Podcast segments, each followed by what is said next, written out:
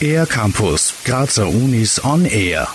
Essen und Trinken tun wir alle gerne. Man soll sich darüber mehr informieren für die eigene Gesundheit, aber auch, und das ist mir ein Anliegen, dass nicht das Geld quasi einem aus der Tasche gezogen wird mit falschen Versprechungen, sei es Wunderhonig oder andere Sachen, Zauberpillen. Das sagt Fritz Treiber, Molekularbiologe und Kursleiter im Geschmackslabor der Universität Graz. Er ist auch Host des Podcasts Geschmackslabor Gespräche, in dem sich alles ums Essen und ums Trinken dreht. Eingeladen sind Forscher und Forscherinnen der Uni Graz, die jeweils ein spezielles Thema aus dem Blickwinkel ihrer wissenschaftlichen Disziplin beleuchten.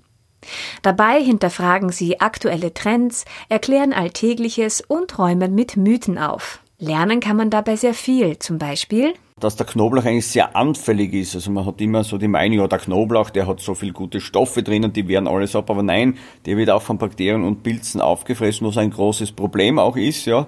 Dass die besten Inhaltsstoffe des Apfels in seiner Schale stecken, ist vielleicht bekannt. Ein einfacher Test verrät aber mehr über den Zustand des Gesamtpakets Apfel.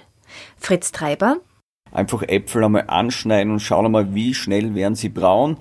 Je schneller sie braun werden, desto mehr wertvolle Inhaltsstoffe sind drinnen. Selbst etwas dazugelernt hat der erfahrene Hobbykoch durch die Gespräche natürlich auch, nämlich welche Stoffe dann wirklich im Honig drin sind, der Manuka-Honig gar nichts Besonderes ist und diese Inhaltsstoffe auch bei uns teilweise im Honig sind, aber nicht oben stehen.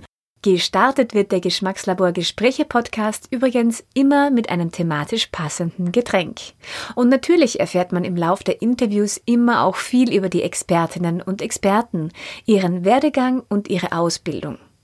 Die nächste Folge wird schon bald veröffentlicht, verrät Fritz Treiber. Wir gehen dann in der Zeit zurück in das Mittelalter. Da wird äh, Helmut Klug bei mir zu Gast sein und wir sprechen auch über die Küche des Mittelalters, über Fakten und Fiktion. Ja, also das wird das nächste sein und wahrscheinlich so, ich sage mal, in der K-Woche, das passt auch ganz gut zum Thema. Es wird dann die insgesamt neunte Folge des Podcasts sein.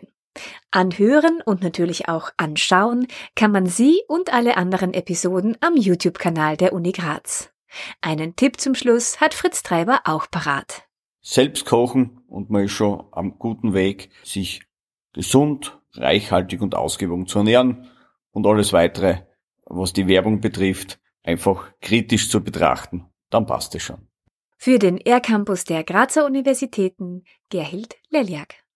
Mehr über die Grazer Universitäten auf ercampus-graz.at